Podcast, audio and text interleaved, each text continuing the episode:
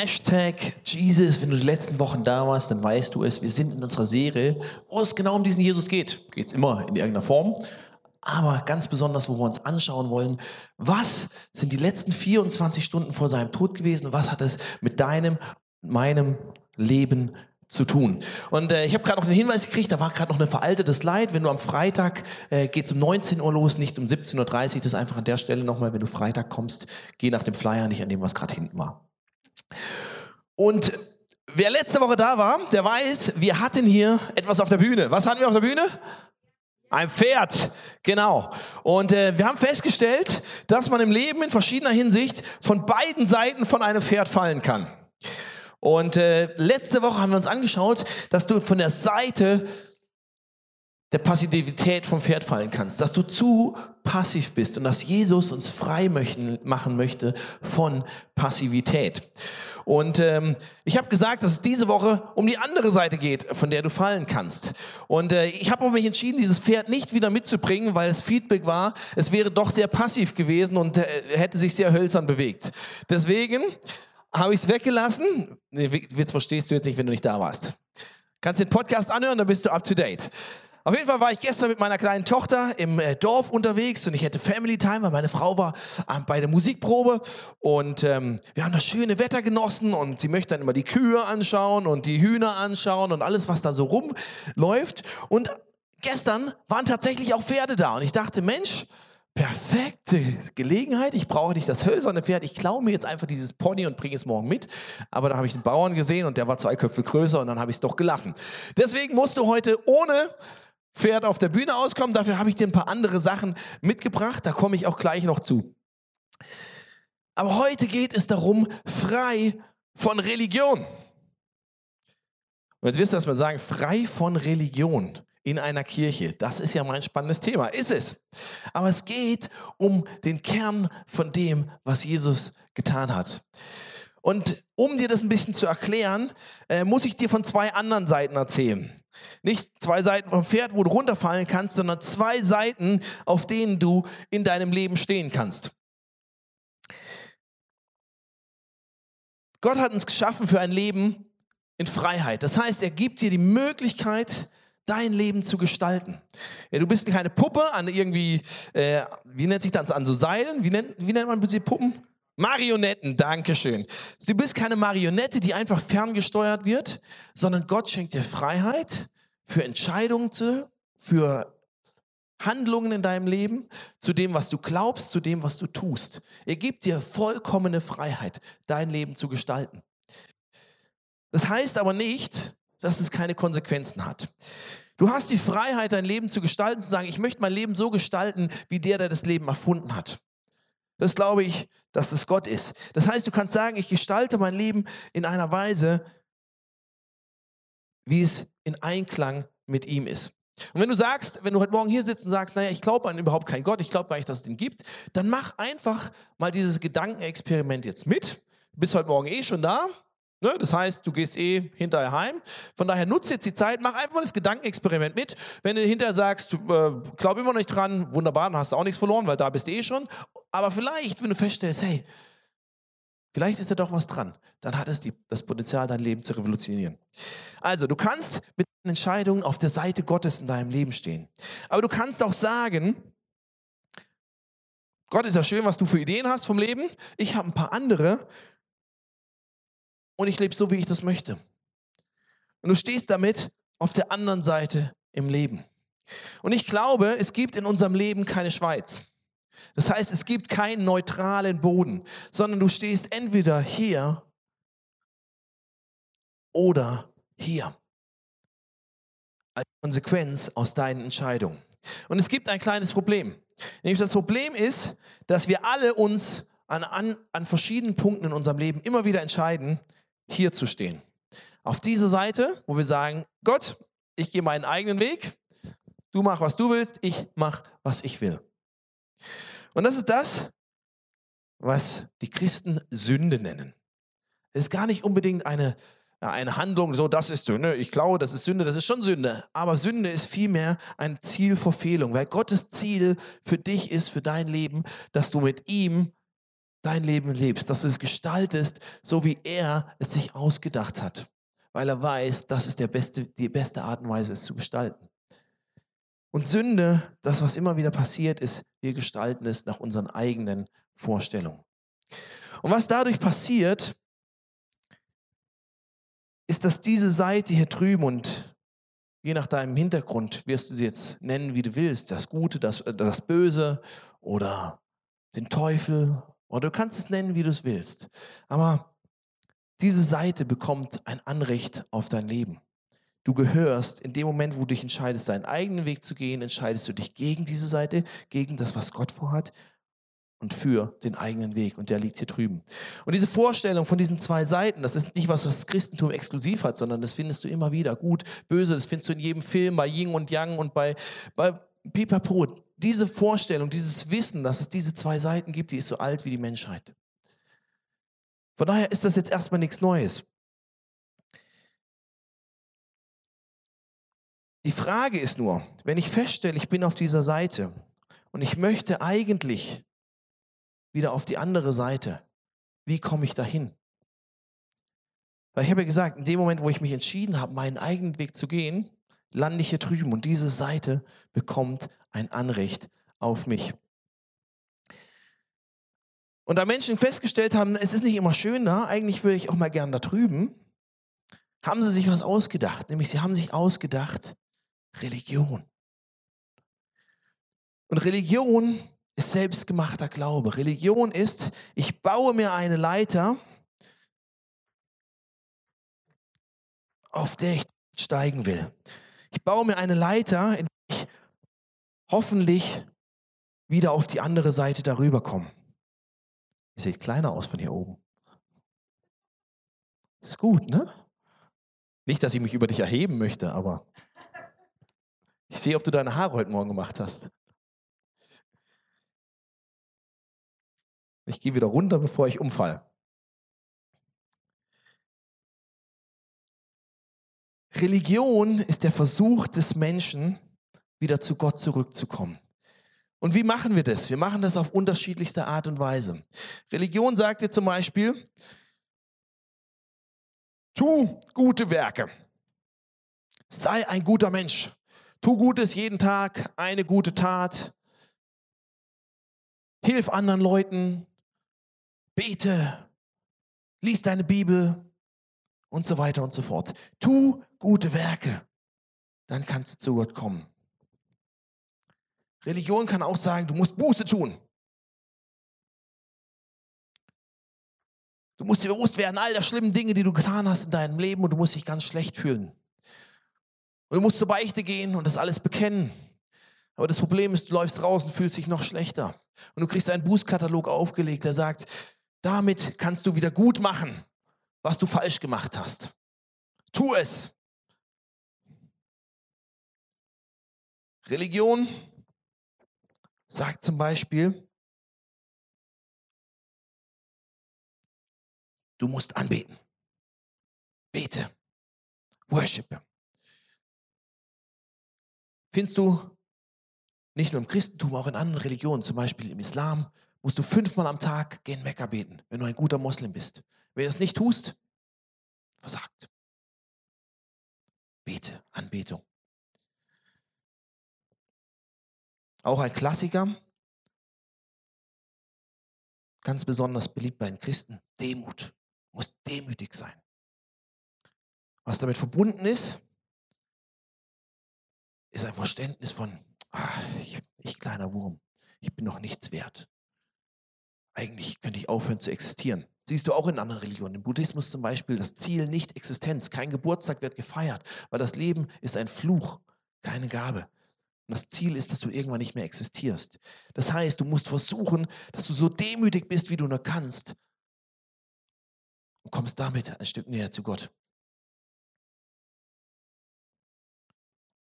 Oder du musst ein Opfer bringen. Wenn ein Hindu nur noch ein Huhn hat und sein Kind ist krank, dann wird er keine Suppe aus diesem Huhn kochen für sein krankes Kind, sondern wird er seinem Hausgott opfern, damit dieser Gott ihm hilft. Und all diese Formen Kannst du in jeder Religion finden, auch im Christentum.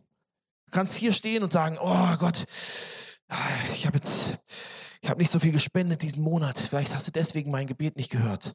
Oder hm, ich habe meine Bibel nicht gelesen jeden Tag. Vielleicht, vielleicht hättest du dann das getan, worum ich dich gebeten hätte.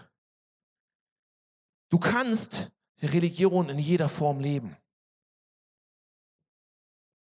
Aber es wird dir nichts bringen.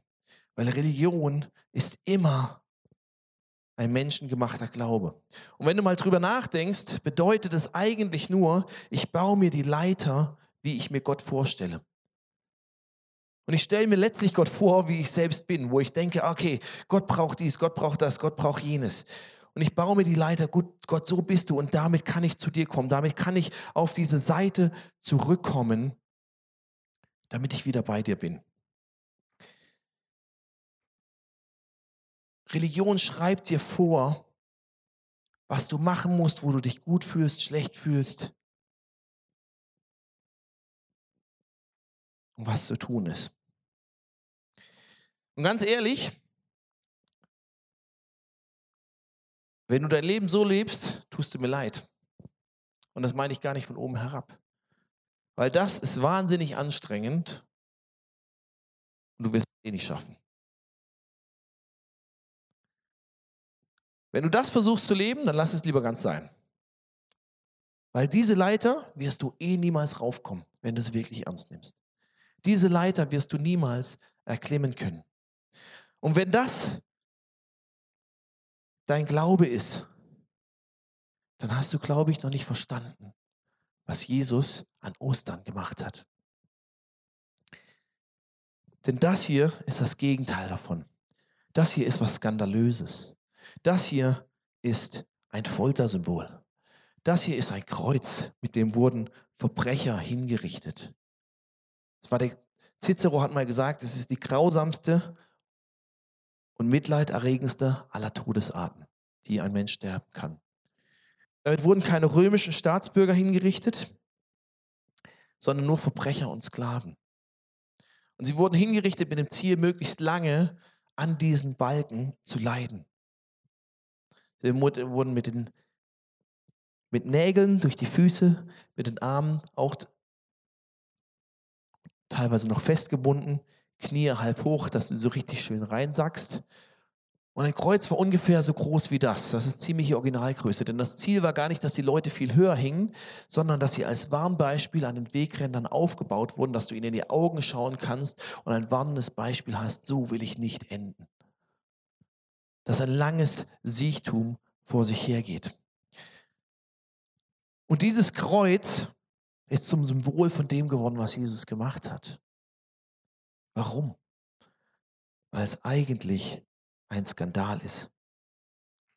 Ein Skandal, was da passiert ist.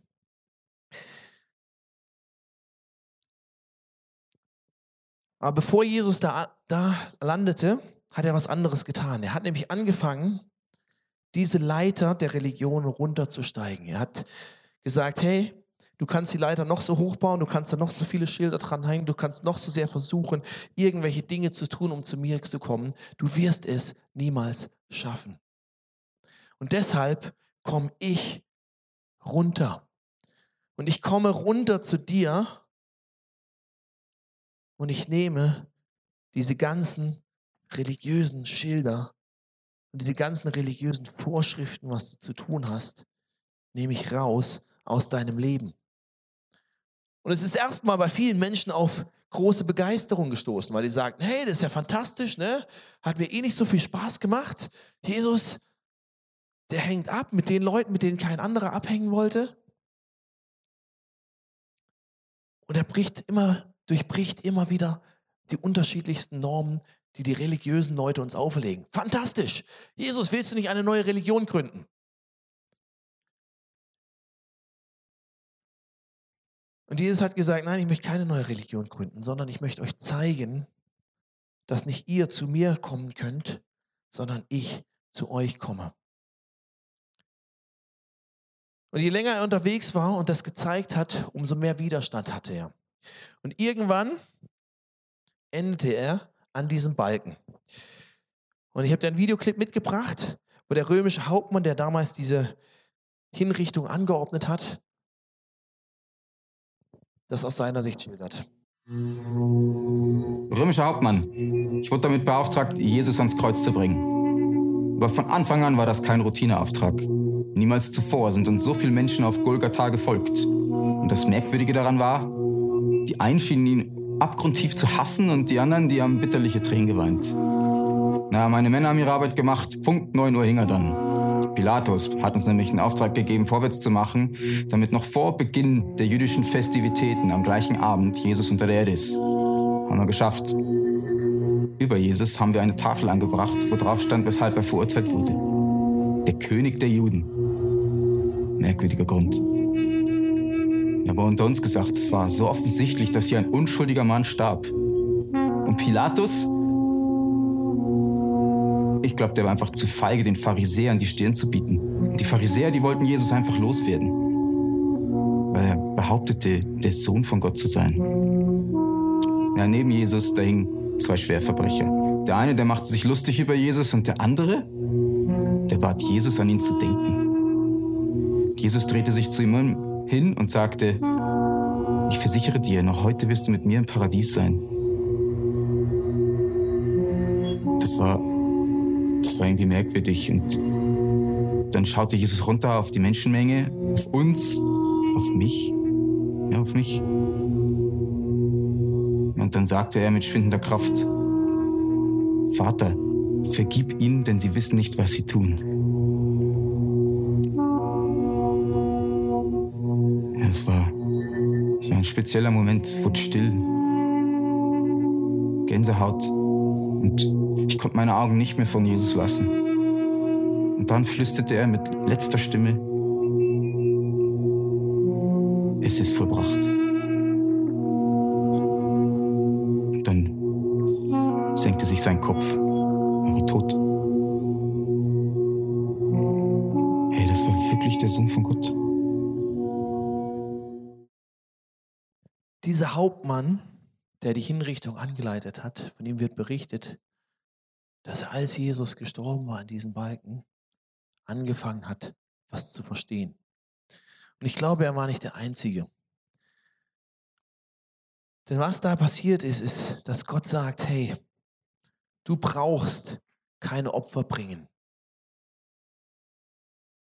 Ich bin das Opfer für dich.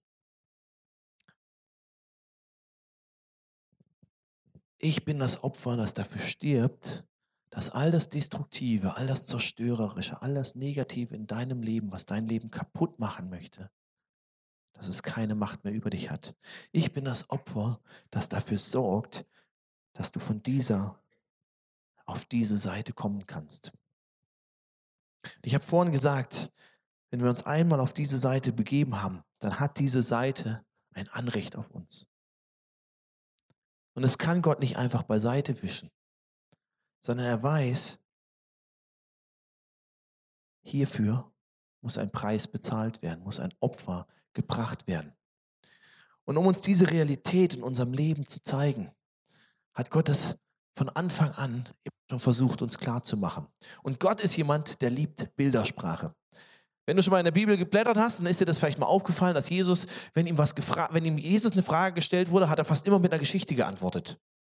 Und denkst, wieso erzählt er jetzt einfach eine Geschichte? Weil er uns bildlich etwas Tieferes zu verstehen geben will, als einfach nur ein paar Fakten. Aber das hat nicht bei Jesus angefangen, sondern es hat angefangen von Anfang an.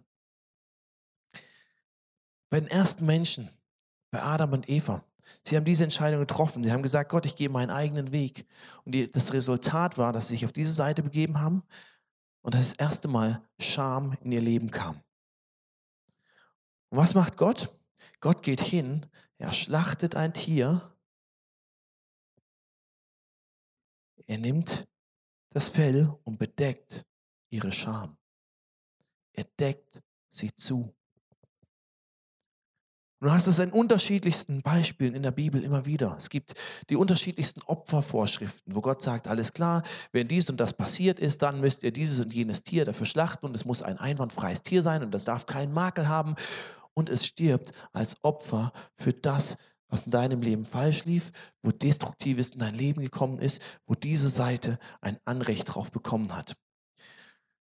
Und das hat er nicht getan, weil er so sehr auf Tieropfer steht oder weil er es so mag oder so, so sehr gern Grillfleisch hätte, sondern weil er weiß, unsere Entscheidung, sie hat eine Konsequenz. Diese Seite hat ein Anrecht. Und wenn du da zurückkommen willst, muss ein Opfer dafür gebracht werden. Aber dieses Opfer, all diese Opfer, die damals gefordert waren, war nur ein Hinweis auf das Opfer, was Jesus dort gebracht hat. Dass Jesus sagt, alles klar, hier, da am Kreuz, da habe ich das für dich getan. Da ist nicht, dass du noch irgendwas machen musst, sondern da bin ich für dich gestorben, damit du ein für alle Mal bei mir auf dieser Seite sein kannst.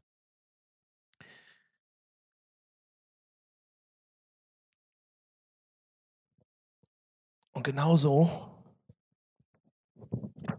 nimmt Jesus all diese religiösen Handlungen in unserem Leben und er sagt, pass auf, bring sie zu mir ans Kreuz. Ich will dich frei machen von diesem falschen Druck von Religion. Du musst dies und das tun. Sondern ich möchte, ich möchte, dass du verstehst, was hier passiert ist. Bring mir dein falsches religiöses Verständnis von Demut. Es geht nicht darum, dass du dich klein und schwach und dumm fühlst. Das ist Minderwert, aber nicht Demut.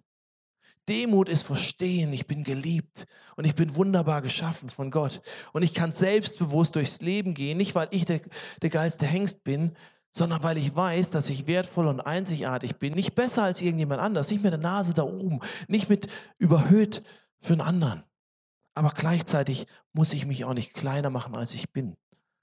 Demut heißt, ich verstehe, hey, dieser Gott hat alles für mich gemacht. Es kommt nicht auf mich an, es kommt auf ihn an. Du kannst dein Worship, deine Anbetung bringen. Weil es nichts mehr ist, was du machen musst, um diesen Gott gnädig zu stimmen, sondern was ist, weil es was ist, was aus deinem Herzen fließt, was sagt, danke Jesus für das, was du hier gemacht hast. Und deshalb möchte ich dich anbieten. Du kannst Buße als religiöse Handlung hier hinbringen, weil es nichts mehr ist, was du brauchst, um dich besser zu fühlen, weil es nichts ist, was du brauchst, um etwas wieder gut zu machen, weil wieder gut gemacht hat Jesus ja schon, sondern weil es was ist, wo du immer wieder die destruktiven Sachen in deinem Leben an dieses Kreuz bringen kannst und es eintauschen kannst für das Gute, was Gott für dich bereithält. du kannst deine guten Werke bringen, weil es ebenfalls nichts ist, was du tun musst, um vor Gott gut dazustehen. Sondern weil es was ist, was aus einer Veränderung, aus einem veränderten Leben herausfließen kann. Weil du Gutes tust, weil du verstehst, hey, dieser Gott ist gut, ich will immer mehr werden wie er. Und deshalb möchte ich in einer gewissen Art und Weise leben. Dazu macht Jesus uns frei, dass wir das ans Kreuz bringen können. Und er hat all diese religiösen Dinge ans Kreuz gebracht. Und dann wird was berichtet. Dann wird berichtet, als Jesus an diesem Kreuz hing. Und mit ihm alle unsere Religiosität, alle unsere Dinge, die wir falsch gemacht haben, alles das, was uns hier trennt von dieser Seite, wird berichtet, dass es auf einmal für mehrere Stunden dunkel wurde. Und die Leute merken, irgendwas ist nicht normal, denn normalerweise gehen um diese Zeit nicht die Lichter aus. Passiert hier gerade, irgendwas ist hier anders. Das war nicht eine normale Hinrichtung, die passiert ist, sondern hier ist irgendwas los. Und genau wie der Hauptmann in diesem Moment anfing, hinter Religion zu schauen, hinter das, was passiert ist, merkte er, boah, Jesus nimmt all diese Sachen weg. Und was Neues wird sichtbar.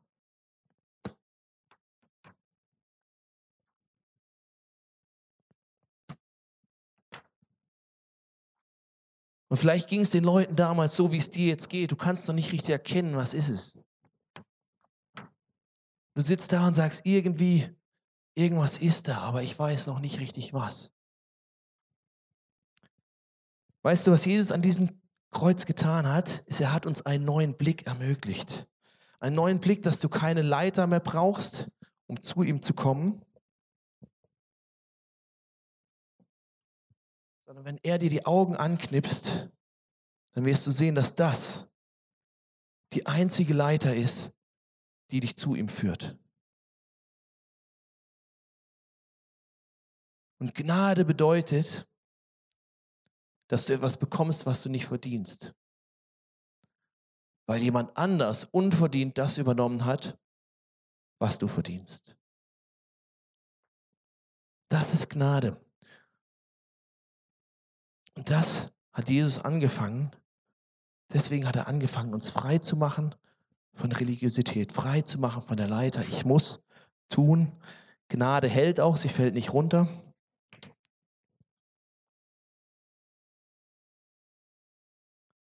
Und dieses Kreuz, es erinnert dich immer wieder dran, dass egal wie weit du weg bist von diesem Gott, egal wie sehr du das Gefühl hast, ich werde ihm eh nie gerecht,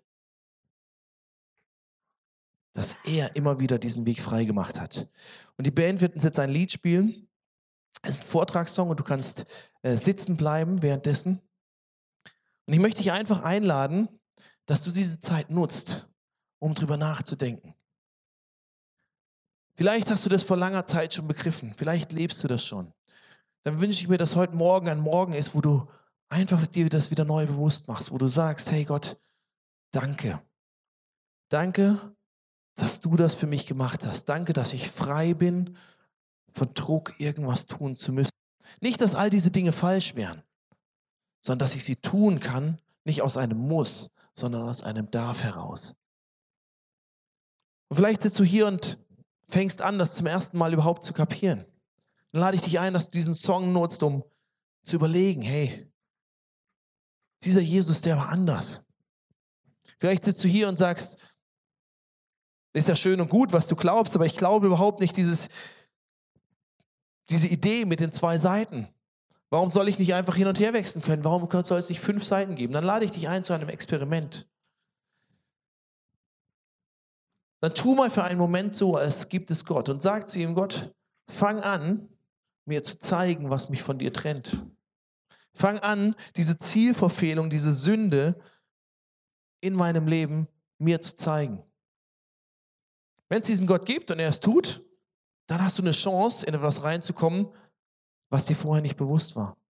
Und wenn nichts passiert, hast du auch nichts verloren. Aber nutze diese Zeit, um dir bewusst zu machen, was Gnade in deinem Leben bedeutet und bedeuten kann. Der Skandal der Gnade, dass Gott alles gibt, damit wir wieder hier sein können. Dass er auf sich nimmt, was wir verdient haben aus einer radikalen Liebe zu uns heraus. Es gibt zwei Verse in der Bibel, die das so wunderbar zusammenfassen. Den einen hast du bestimmt schon mal gehört. Aber ich wünsche, dass er dein Herz heute Morgen neu erreicht. Denn Gott hat die Menschen so sehr geliebt, dass er seinen einzigen Sohn für sie hergab, damit jeder, der an ihn glaubt, nicht zugrunde geht, sondern das ewige Leben hat. In Römer 5 heißt es, kaum jemand würde für einen anderen Menschen sterben, selbst wenn dieser schuldlos wäre. Es mag ja vorkommen, dass einer sein Leben für einen ganz besonders gütigen Menschen opfert. Gott aber beweist uns seine große Liebe gerade dadurch, dass Jesus für uns starb, als wir noch Sünder waren. Sünde ist das, was dich in deinem Leben von Gott trennt.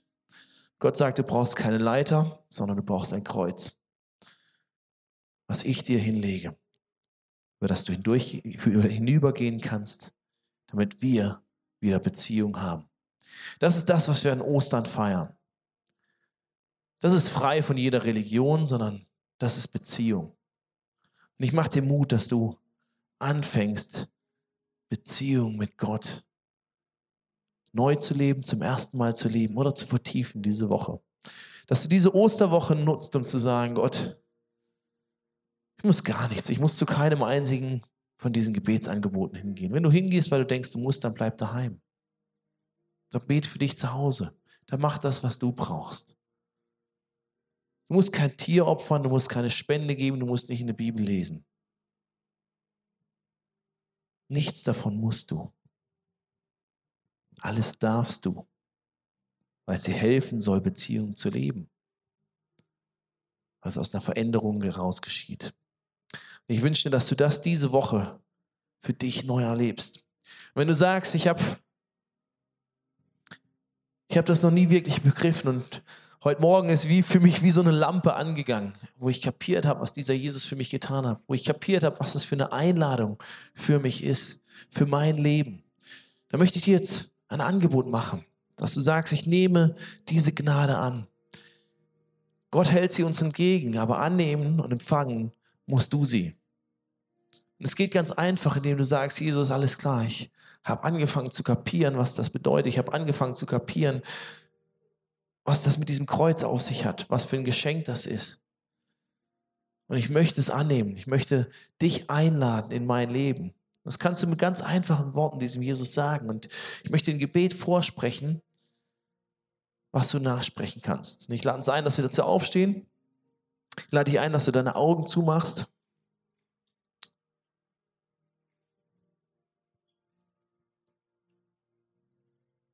Du kannst es in deinem Herzen für dich nachbeten. Jesus, danke für deine skandalöse Liebe und Gnade zu mir. Danke, dass du dich nicht geschont hast, damit wir wieder zusammen sein können. Danke, dass du alles für mich auf dich genommen hast. damit unsere Beziehung wieder in Ordnung kommt. Und Jesus, ich lade dich heute ein in mein Leben. Ich lade dich ein mit deiner Gnade.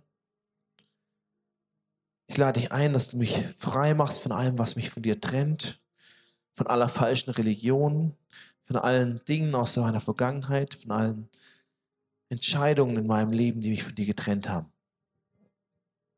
Ich danke dir, dass du sie am Kreuz getragen hast.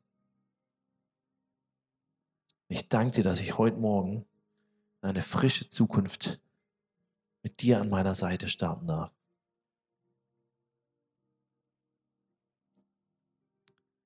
Und Jesus, ich bitte dich, dass diese Woche eine Woche wird, wo wir kapieren, was du für uns getan hast. Dass dies eine Woche wird, die unser Herz mit tiefer Freude erfüllt, nicht mit Schwere, nicht mit nicht mit Leiden, nicht mit, ich muss mich schlecht fühlen, sondern mit einer tiefen Dankbarkeit, weil wir kapieren, so krass bin ich von dir geliebt.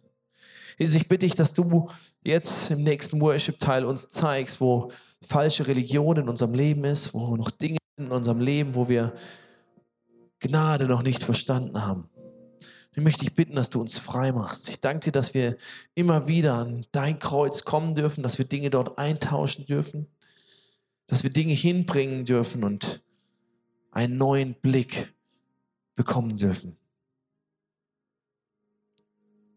Danke, dass du jetzt zu uns sprichst. Amen.